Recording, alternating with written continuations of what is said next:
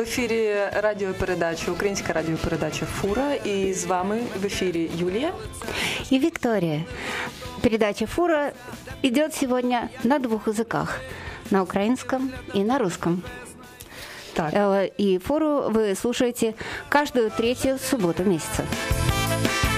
Ти замість того, щоб в кіно піти, сидиш перевіряєш зошити вчителька мікрорайону Так, е, сьогоднішня передача у нас е, ми вирішили присвятити її трьом дуже важливим подіям. По-перше, 18 е, травня кримські татари відмічають е, 70-річчя депортації кримсько-татарського народу з Криму. По-друге, ми хотіли поговорити про сьогоднішню ситуацію в Криму. Всім цікаво, що що ж трапилося після декількох тижнів після референдуму. І е, Нашою третьою темою, звичайно, будуть вибори в Україні, що вже через тиждень будуть мати місце. Э, Три самые главные темы нашей сегодняшней передачи – это Первая тема будет посвящена крымским татарам, э, вторая вообще ситуация в Крыму. И э, самое, может быть, э, актуальное и важное сейчас – это выборы, которые будут происходить уже на следующей неделе э, в Украине. Так, е, ну тоді я почну з теми е, кримське, кримських татар на сьогодні, ні на сьогоднішній день, а взагалі ситуація кримських татар е, в Україні. Е, Чому якраз на цій передачі, чому якраз в цей день, Е, як я вже сказала раніше, це пов'язано з тим, що завтра, 18 травня, татари відмічають е, дуже важливу дату. Це 70-річчя депортації е, кримсько-татарського народу з Криму. Е, Трошечки хотілося повернутися до історії кримсько-татарського народу. Е, Ми вже робили передачу на Радіо Фура про історію Криму, і там ми вже згадували, що кримсько-татарський народ е, це єдиний етнос, що сформувався в Криму. Тому так вже прийнято вважати, що їх вітчизною, що, їх країною все ж таки є Крим. Вони не мають, на відміну від росіян, українців, німців і так далі, вони, окрім Кримського півострову, не мають більшої іншої можливості. Іншої країни, от е, я не буду дуже довго повертатися до кімірійців і так далі. Ми вже робили цю передачу, вже розповідали про історію Крима і кримсько-татарського народу. Е, хочеться сказати, що дуже ображаються е, кримські татари, е, коли їх плутають з татарами в Росії, з Татарстаном. Е, Це на сьогоднішній день абсолютно дві різні, різні етнії. Їх мови навіть належать до різних тюркських е, груп мов. І важливо запам'ятати, що кримсько-татарська е, кримсько-татарський народ це на сьогоднішній день абсолютно е, можна сказати.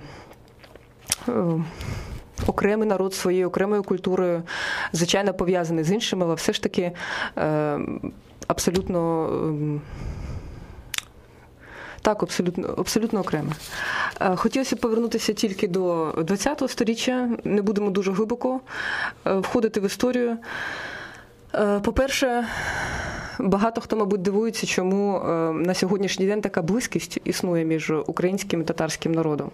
Е, Дуже сильно це пов'язано з тим, що історія кримського і українського народу е, в ХХ сторіччі дуже схожі між собою.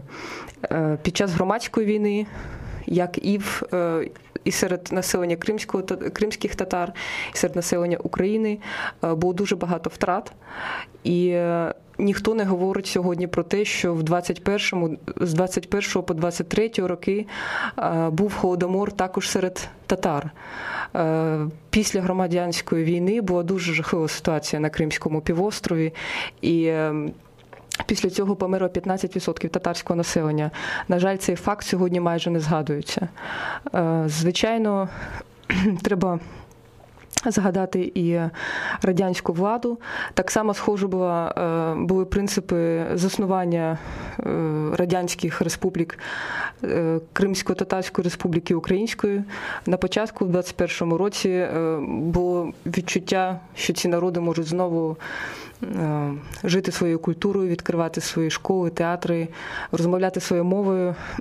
І в обох випадках дуже швидко радянська влада репресіями і е, репресіями проти культури, проти народу е, знищила всі ці е, новітні прояви культури.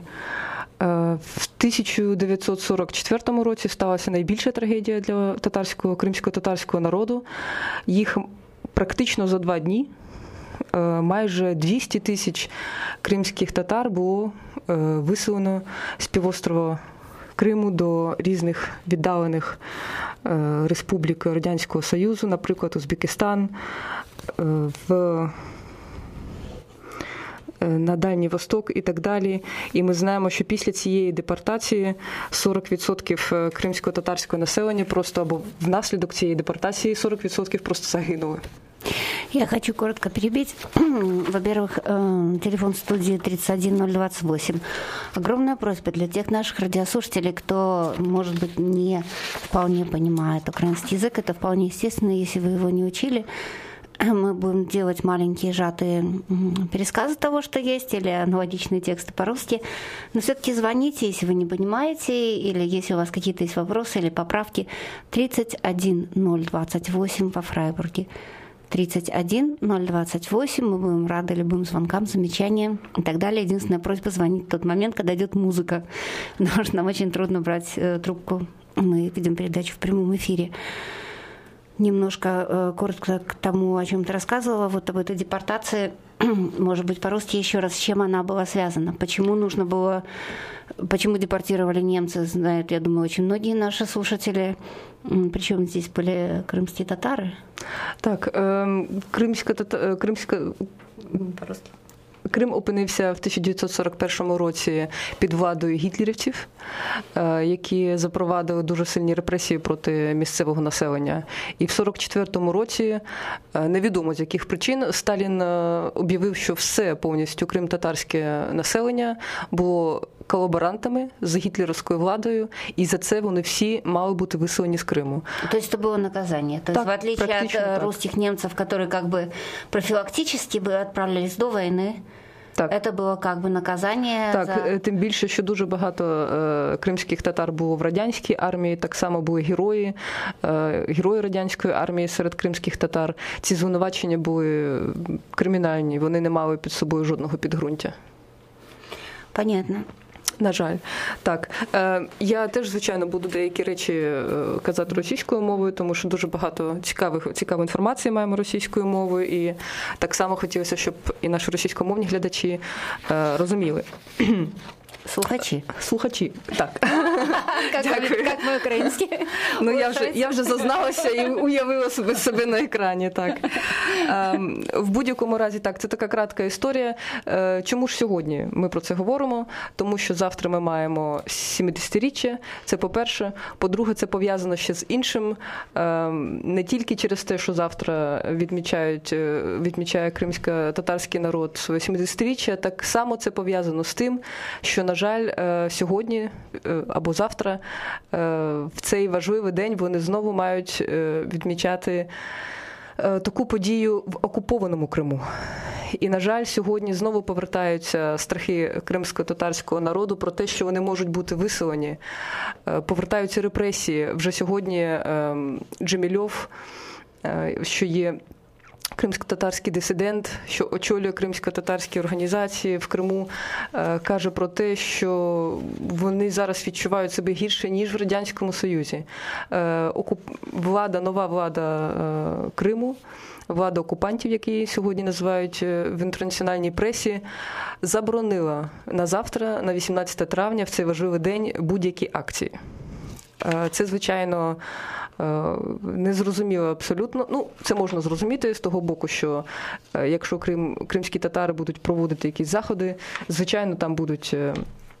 Українські прапори, звичайно, там буде показана підтримка е, України, і це зовсім не хоче бачити влада окупантів. Е, Це дуже дивно. Ця заборона, е, взагалі, можна сказати, немає історично невідомо інших заборон в цей день. Навіть в Радянському Союзі кримські татари завжди відмічали цей день. Е, можна побачити, наскільки погіршилася для них сьогодні ситуація. І тому е, хотілося б, звичайно, приділити частину нашої передачі цій проблемі. От для наших російських слухачів не глядачів. Е, Хотілося б е, процитувати одну цікаву думку.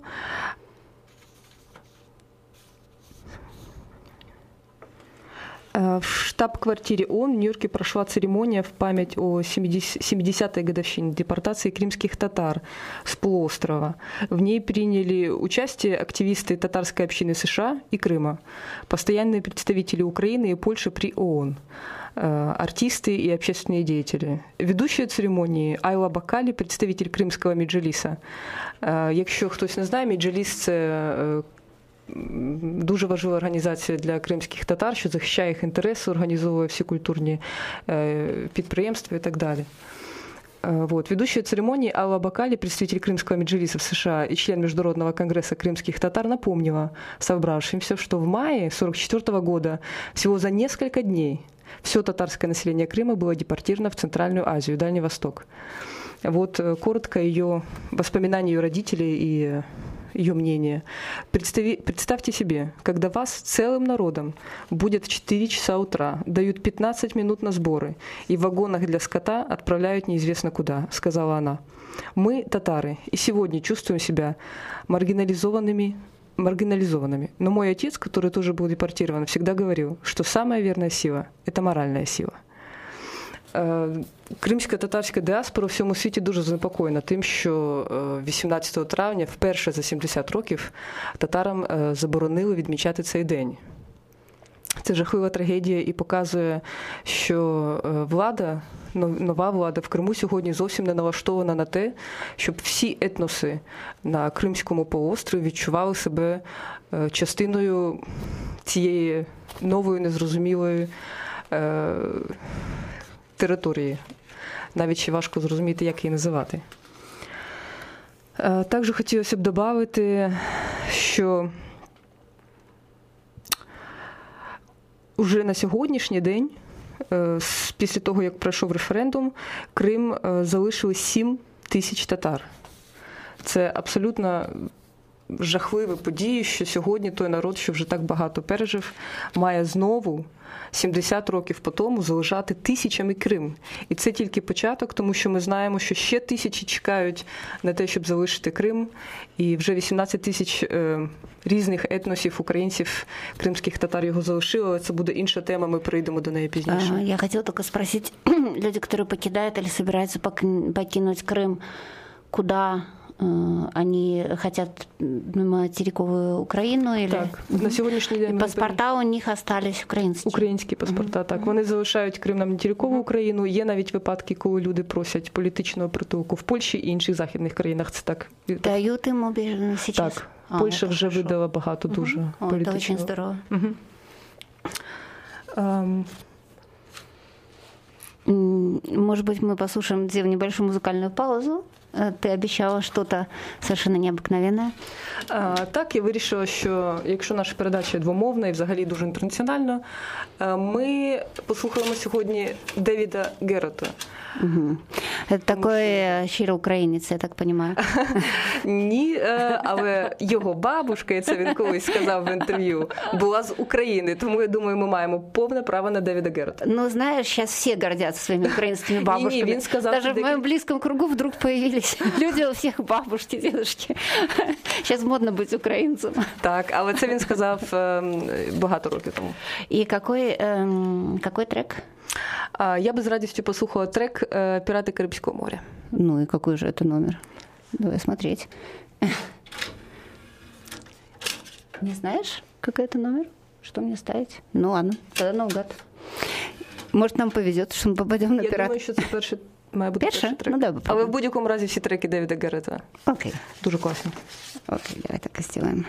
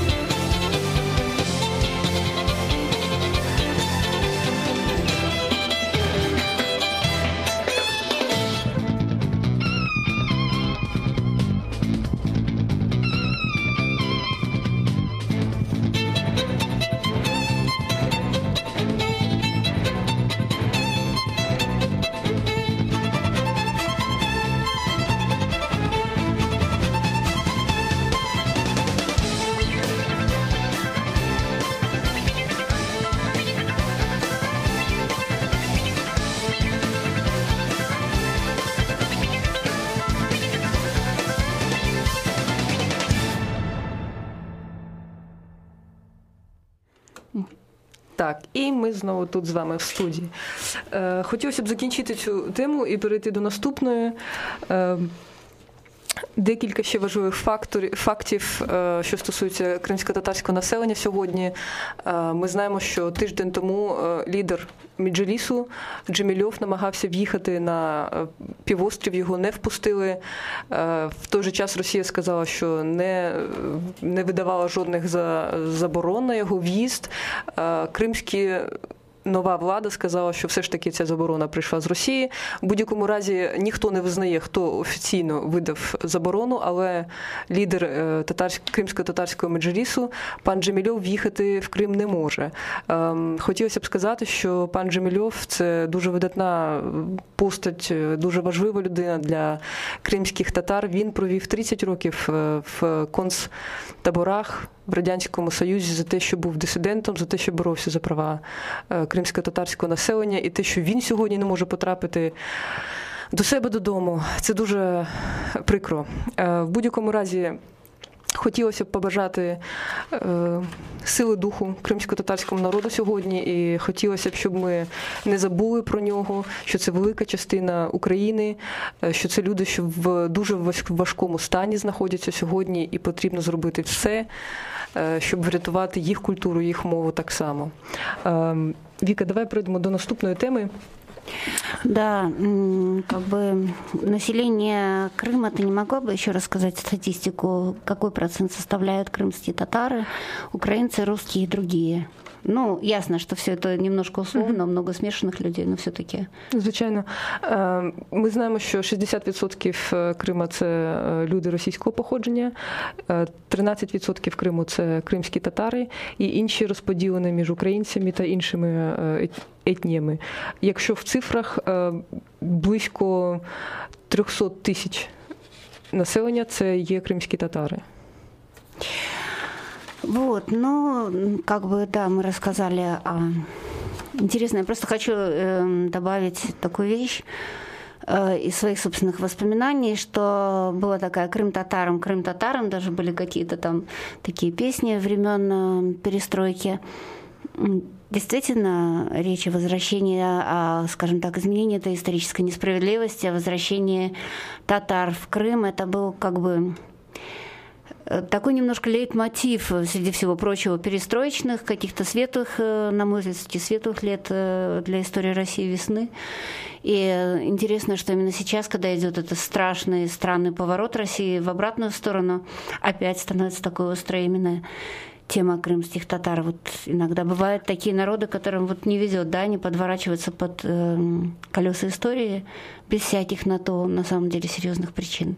Так, і на жаль, е, не хотілося б звичайно приділяти увагу Путіну в українській передачі. І так вже занадто багато отримує, але хотілося б сказати, що е, нещодавно він вже сказав татарам, що вам потрібно звикати до нової ситуації і бачити ваші інтереси пов'язаними з інтересами Росії, а не третьої держави, маючи на увазі Україну. І сказав, що якщо татари будуть намагатися підтримувати Україну, це буде- дуже шкідливо для народу. Чи сприймати це як погрозу татарам, чи в якомусь іншому контексті? Ну а как еще это воспринимать? Ну вот, да, на национализме Путина, я думаю, вы можете послушать очень много в других наших передачах, в том числе на немецком языке. Э, Напоминаю вам, что передачу «Радио Эх» на немецком языке вы можете услышать в четверг э, в 7 часов. Она у нас вполне интернациональная, там у нас и грузинские, и украинские сюжеты, и русские. И э, передачу на грузинском и немецком языке, вот вы, возможно, пропустили, она э, тоже по третьей очень легко запомнить, третья суббота. У нас даже однажды тут был звонок, кто-то говорит, вы там восстанавливаете бывший Советский Союз, у вас там и грузины, и украинцы, но это был очень позитивный отзыв, и, конечно, нет, мы ничего подобного не делаем. У нас добровільний союз. Ну, Ми у ж нас, ми не да. примушуємо спілкуватися один з одним. Ми дійсно це робимо, тому що ми хочемо. Да, да, да. Мы идем немножко по другому принципу. У нас есть какие-то действительно общие, может быть, моменты исторические. Есть, что нас объединяет. И, несомненно, общие враги. Называть мы их больше не будем. Это и так понятно. Так вот, э, про остальных крымчан. Встает вопрос, ну хорошо, а только крымским татарам достается, потому что они как-то изначально...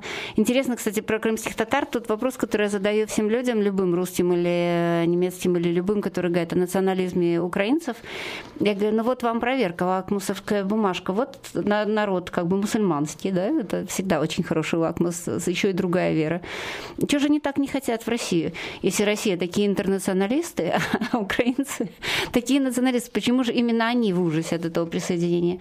По-моему, вопрос риторический, да, в общем, как в России обращаются с людьми мусульманского происхождения, вообще другими иноверцами известно.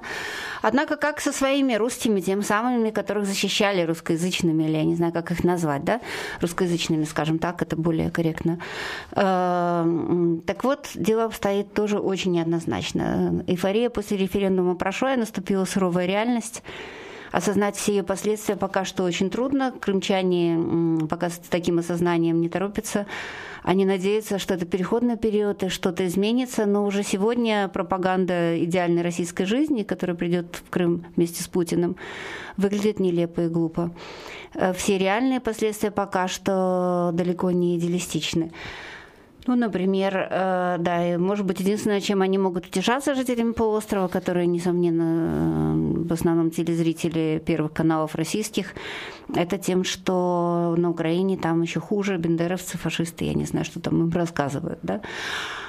Значит, несколько фактов. Во-первых, э, пенсия. Да, об этом пророссийские активисты кричали о повышении пенсии на каждом углу во времена референдума и так далее. Да? Социальные выплаты и прочее. Какие у нас есть факты? В конце марта крымские пенсионеры получили первую российскую пенсию.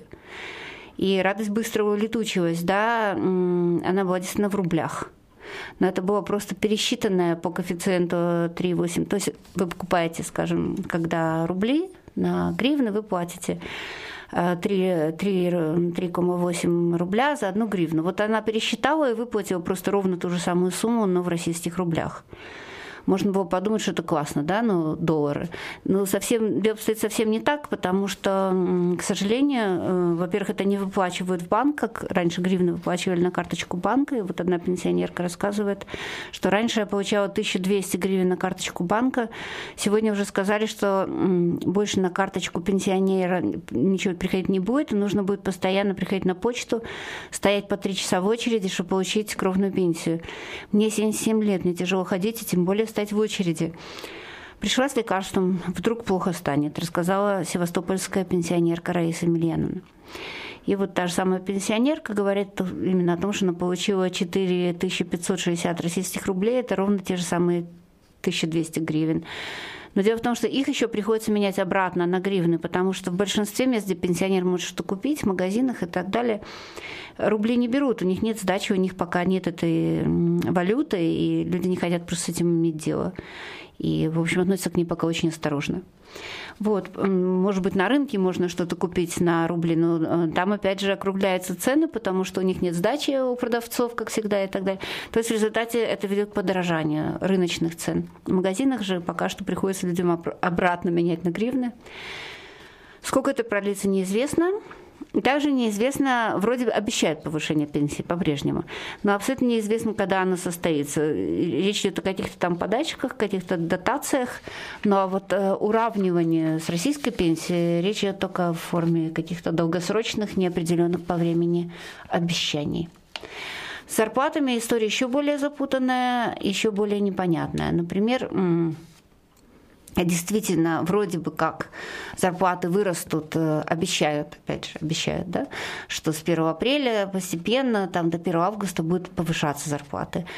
Но они эм, будут повышаться далеко не у всех жителей полуострова, а только у бюджетников.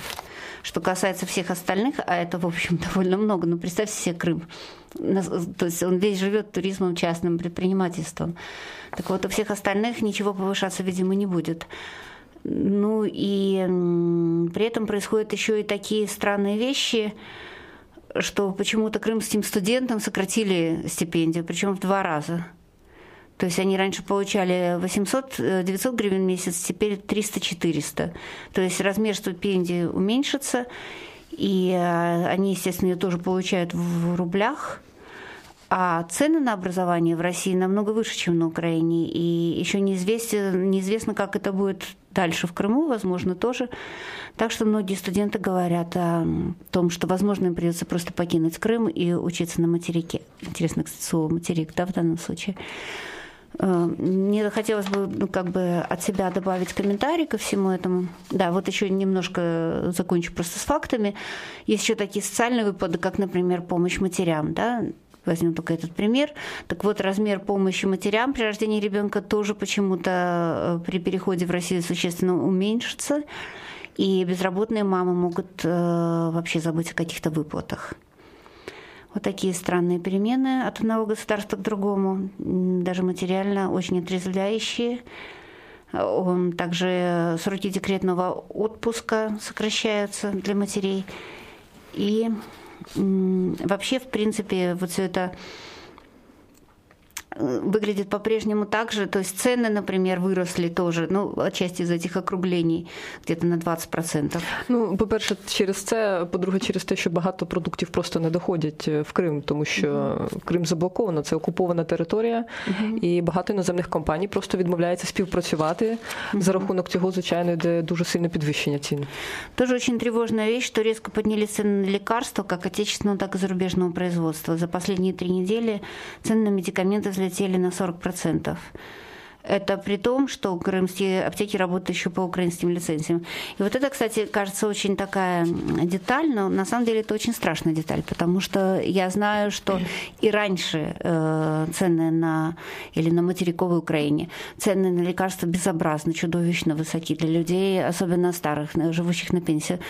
В общем, это, если им не повысят пенсию, это просто убийство. Это, это просто очень-очень страшно, потому что цены а, не лезут не в, уже сейчас. То есть еще на 40% они вылезли. Я просто не понимаю, как люди могут там дальше лечиться. И э, как заключение можно сказать, тут мы используем статью из, э, что это за источник, остров, остров в, да? Угу. Вот, и я просто хочу сказать, автор пишет, на сегодняшний день крымчан продолжают кормить с большой красивой лошади лишь обещаниями, интересными рассказами о том, что все будет хорошо. Однако реальность говорит сама за себя. Никаких реальных позитивных сдвигов в социальной сфере Крыма нет. Стипендии снижаются, пособие по уходам за ребенком вовсе упраздняется, пенсии и зарплаты просто переводят по курсу на рубли. Но мне хочется к этому добавить еще один аспект от себя, что сама аморальность, вот для меня, человек, например, левых убеждений, это кажется абсолютно чудовищным э, сам по себе такой подход, что берется некая часть населения одной страны, неважно территориально, национально, уже неважно по какому принципу, и говорится, вы будете получать больше денег, и этот кусок просто откусывается. Это сама по себе аннексия страшная вещь, но такая циничная, да, когда людей просто покупают э, обещаниями, Эм, мне кажется, стоит еще раз подумать, вот э, насколько это здорово, да, то есть скажем, да, ты будешь получать вот такую пенсию, а твоя школьная подруга, живущая случайно в другом городе, да?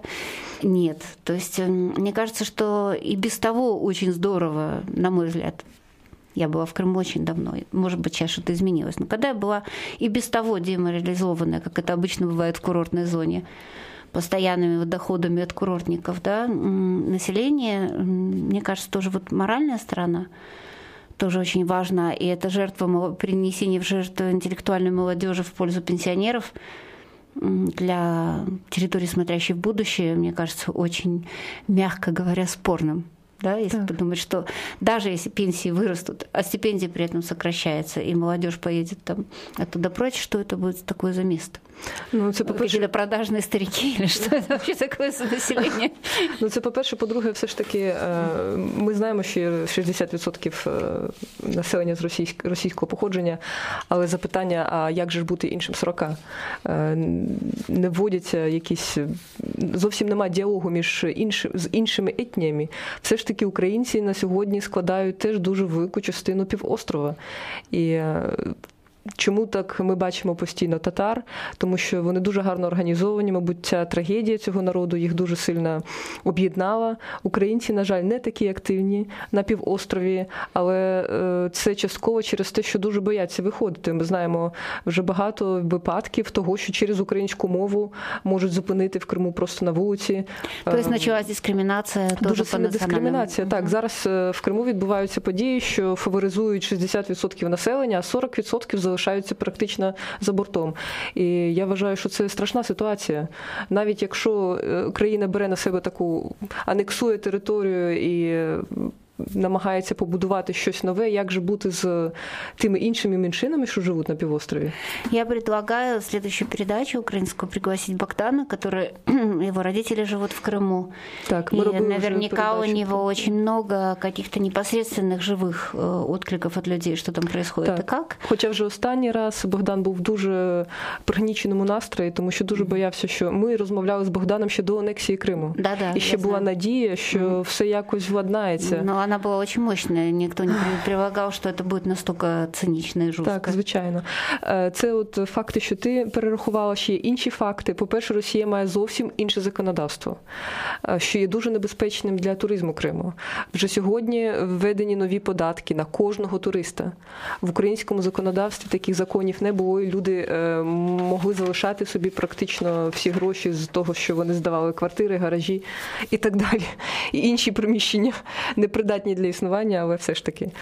Ну вот я тут посмотрела статистику, что уже сегодня крымские гостиницы заявляют о том, что бронь на майские праздники, но они уже прошли, эти праздники, слава тебе, Господи.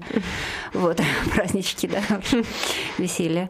Составляет 20-30%, тогда как в предыдущие сезоны в это время было забронировано до 90% мест. І при цьому є інформація, що ці 20-30% складають російські чиновники, котрих змушують відпочивати А в вот Криму. это, кстати, правда, это не слухи, потому что это я уже из России слышала, по-моему, из Новосибирска или откуда-то мои друзья рассказывали, что там собирают воинские части или частично предприятия, и им дают отпуск только на том условии, что они поедут так, в Крым. Так. Це не дійсно Ну. не, не чутки.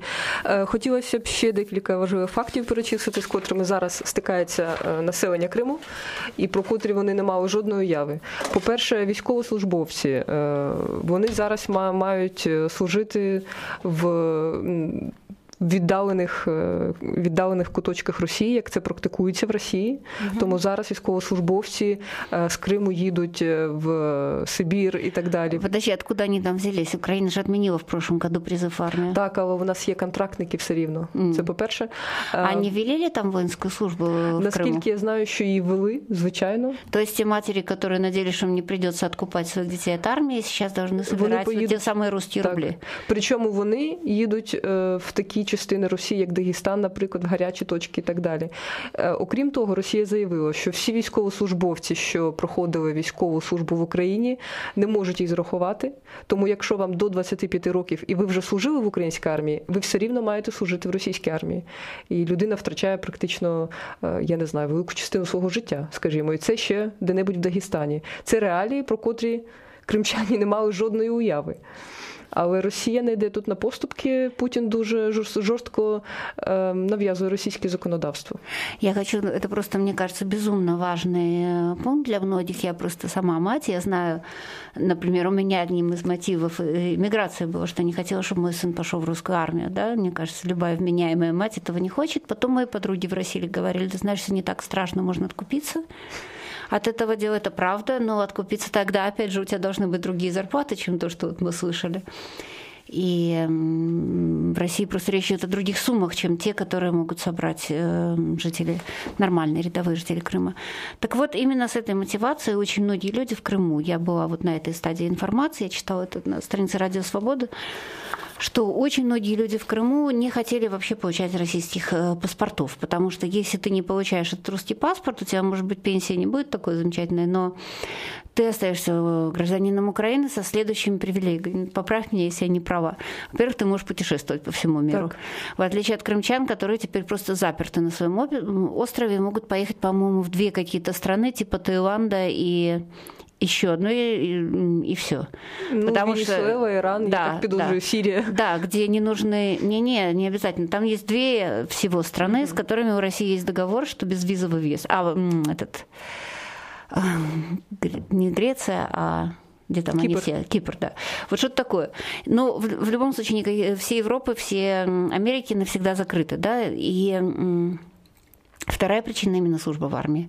Это вот были две причины, которые я читала собеседники свободы, э, рискуя именно быть дискриминированными и так далее, не хотели получать э, российские паспорта. Как дело кончилось? Сколько есть какая-то информация у тебя? Как много людей остались с украинскими паспортами?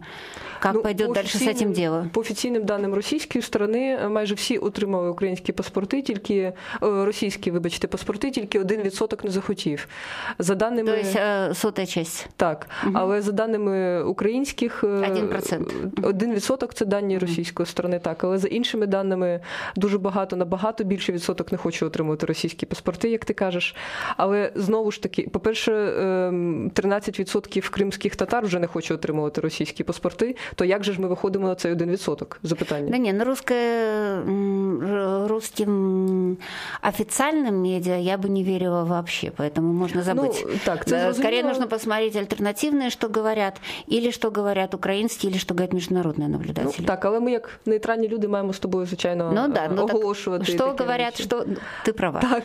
Но, а что говорят более другие? Что говорят, например, українські?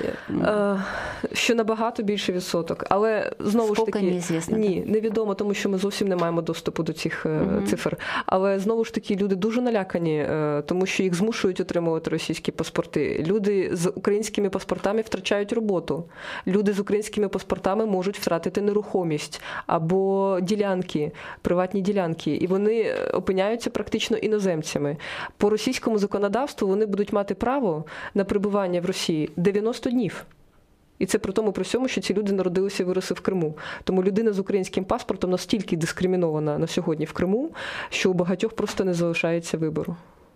90 днів я не поняла, ще раз повторю. Ну на сьогоднішній день е, громадянин України має право прибувати в Росії без віз 90 днів. Ага, для І це так само поширюється на українських громадян в Криму. Угу. Все, вони можуть.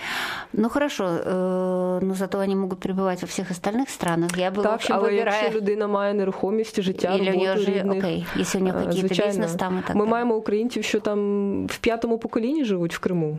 Угу. Хорошо, а другой... Э, э, Ага, теперь я поняла. То есть Крым теперь Россия, так, так, и урожденный с украинским паспортом человек не имеет права находиться там больше 90 дней. дней. И он не может получить визу, например, постоянное место жительства там, ну, как иностранец. Може, так, але він має відмовитися від українського громадянства. Угу. Понятно. А Э, такой вот э, шоу-разговор тоже, мы уже заканчиваем, наверное, про Крым, но просто uh-huh. действительно об этом очень много говорят. Вот то, что упомянула потери собственности, или что люди получают эти русские паспорта с какой-то странной пропиской, в других концах Росії. Це не підтверджена інформація, тому я не хочу її зараз так Ні, дискутувати. Ну, так, да, так, дійсно були е, плітки про те, що люди отримують паспорти з пропискою в Магадані, але ем, наскільки це правда, це невідомо. І... Ну, в принципі, це може бути було б для них не так плохо, тому що тоді вони можуть отримати візи за рубеж. Так, можливо, це має може якесь підґрунтя, звичайно, да. так. Але ще коротенько хотів б сказати до загальної ситуації. uh По-перше, що таке анексована територія? Ми бачимо Абхазію. Я з дитинства я відпочивала відпочивала в Абхазії в Піцунді, угу. і це одні з найприємніших і найяскравіших спогадів. Настільки угу. красива країна. Сьогодні майже неможливо потрапити в Абхазію. Ну можливо потрапити, але це більше не курорт, це більше не ці не, не ці прекрасні місця, що я собі уявляла. І так само, е, на жаль, така ж доля очікує Крим. Це анексована територія. Вона не визнана жодною цивілізованою країною в світі. Це означає, що будуть відсутні туристи. Це означає, що європейські авіалінії не будуть літати. Європейським авіалініям заборонено літати в Крим. На сьогоднішній день потрапити в Крим можна е, тільки з території Росії або е, з території України, але Пройшовши багато контролів, ніхто з туристів на це не піде. Також неможливо буде вести бізнес, тому що жодна серйозна компанія, ми вже знаємо, що навіть Макдональдс закрився в Криму, тому що це умови що ставлять політики на сьогоднішній день день бізнесу. Що з Кримом е, Крим має бути, це сказав міністр, прем'єр-міністр Швеції. Крим має бути закритий для будь-якого бізнесу. Це означає, що молоді, амбіційні, а не ті пенсіонери, що продавалися за пенсії, залишаться без доходів і без майбутнього. Ну, я думаю, что это скорее означает, что они попробуют перебраться подобно крымским Так, татарам звичайно, в другие места. звичайно. Но я с тобой совершенно согласна. Э, Крым очень жалко. Об этом мы уже делали целую большую программу на русском языке. О потере, как тогда Кирилл, мне кажется, очень здорово сказал, о превращении территории в счастье в территорию войны. Так. Все это бесконечно грустно. Но давай перейдем к более веселой теме. Ти Нам- бажаєш і веселий. Я, я думаю, да, что это оптимистичная тема, потому что идет речь о реальных выборах, о чем Россия пока мечтать не может, по-моему, уже с 2000 года, а у нас все-таки 2014. Так. Э, Я думаю, что это то, чего вы добились. И я бы только сделала крошечную музыкальную паузу, чтобы наши слушатели от наших голосов отдохнули. И мы послушаем песню. Групи мандри дорога.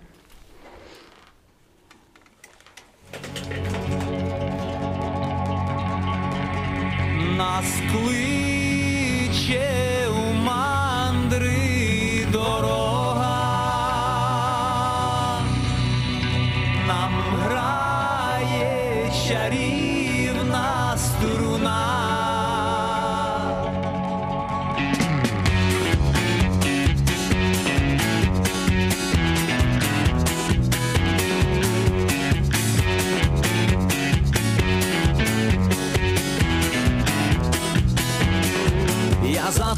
Тобою піду, я буду вітром летіти, буду сонцем горіти для тебе.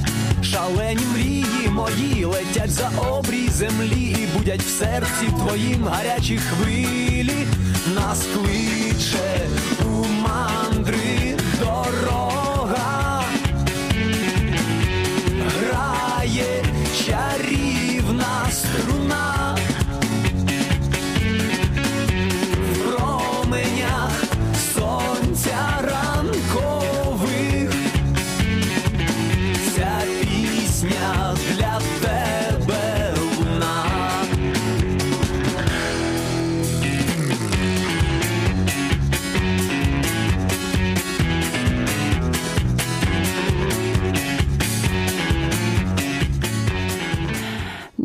Бесконечно жалко перебивать эту, на мой взгляд, тоже замечательную группу, которую очень люблю, но у нас действительно не так много времени, а тема очень важная. Э, Мне хотелось бы сейчас воспользоваться случаем. 25 числа состоятся выборы э, не только... э, Это безумно важный день, 25 число. Если вдуматься, давно в истории Европы не было такого важного дня. Одна тема понятна, выборы в Украине. Другая тема, бесконечно, на мой взгляд, важная, выборы в Европейский Союз. Я к ней вернусь потом. Единственное, что тех сознательных наших слушателей, которых долго убеждать не надо, которые имеют право голоса в Германии, э, я думаю, просто я хочу вам напомнить, вы можете считать цирком коммунальные выборы во Фрайбурге, вы можете считать цирком вообще выборы, мы все к этому привыкли, да?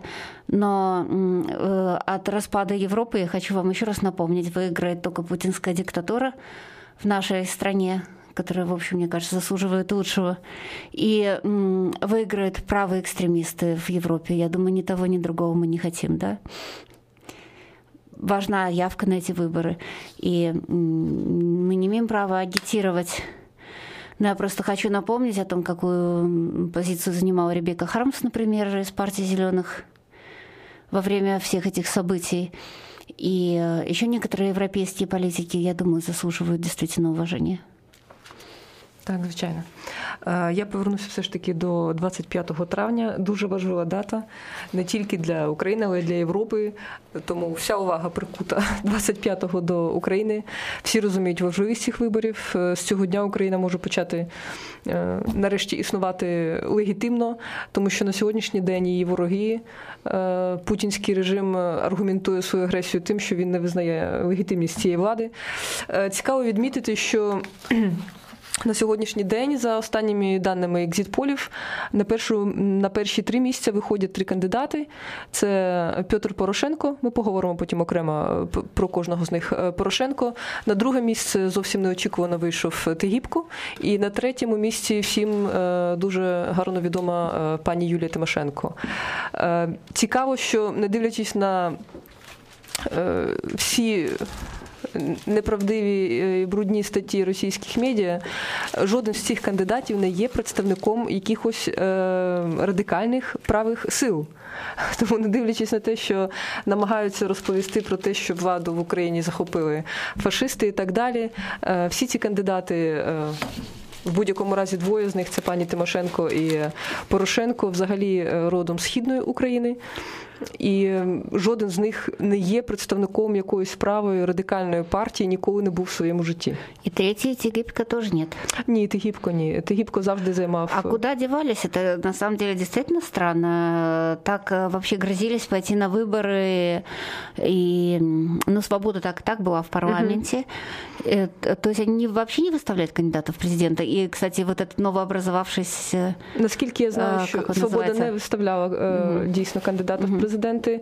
Е, Це по-перше. По-друге, Ярош, ти маєш на увазі правий Да, да, да. Ем, чесно кажучи, навіть е, важко зараз сказати, чи він виставляв свою кандидатуру.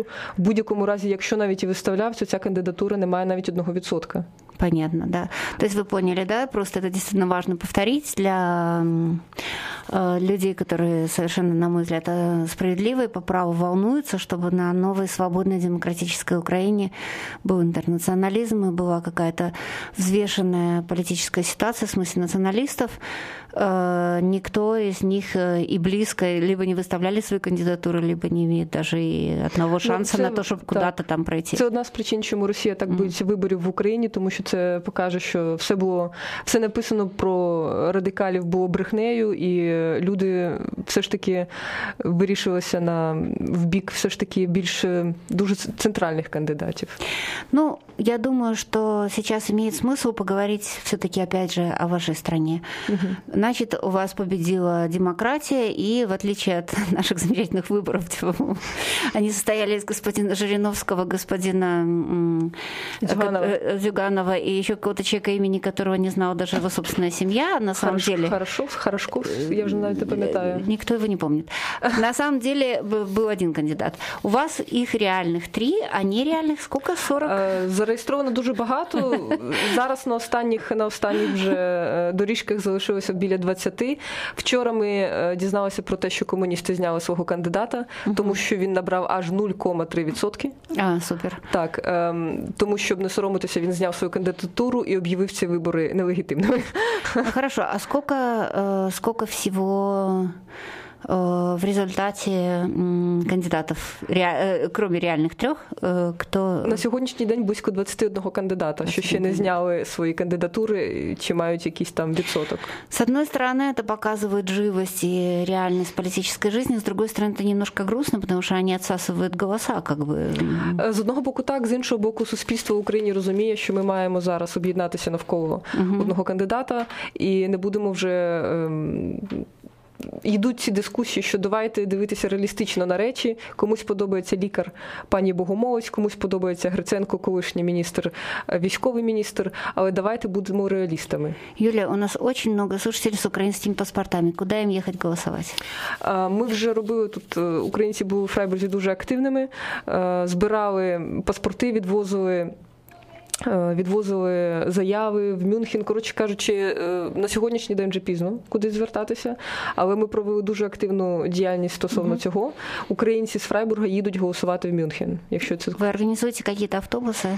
ні, ми їдемо кожен е, Сам. сам так, але десятки українців з Фрайбурга їдуть на вибори, звичайно. Ну, и м, пару слов про кандидатов, наверное. Так, єдине, що хотілося б сказати, що будь-яка людина, що є, стоїть на обліковому, е, як це називається, консульський облік, є в списках і може їхати голосувати. Тому, будь ласка, якщо ви, е, ви знаєте, Так, я що... на всякий случай переведу. Есть много русскоязычных украинцев. Если вы стоите на, посоль- на посольском учете, правильно? консульський. На консульском учете, э, вы можете ехать голосовать без того, чтобы заранее подавать заявление. Да. И узнайте на всякий случай, если кому далеко и дорого в Мюнхен.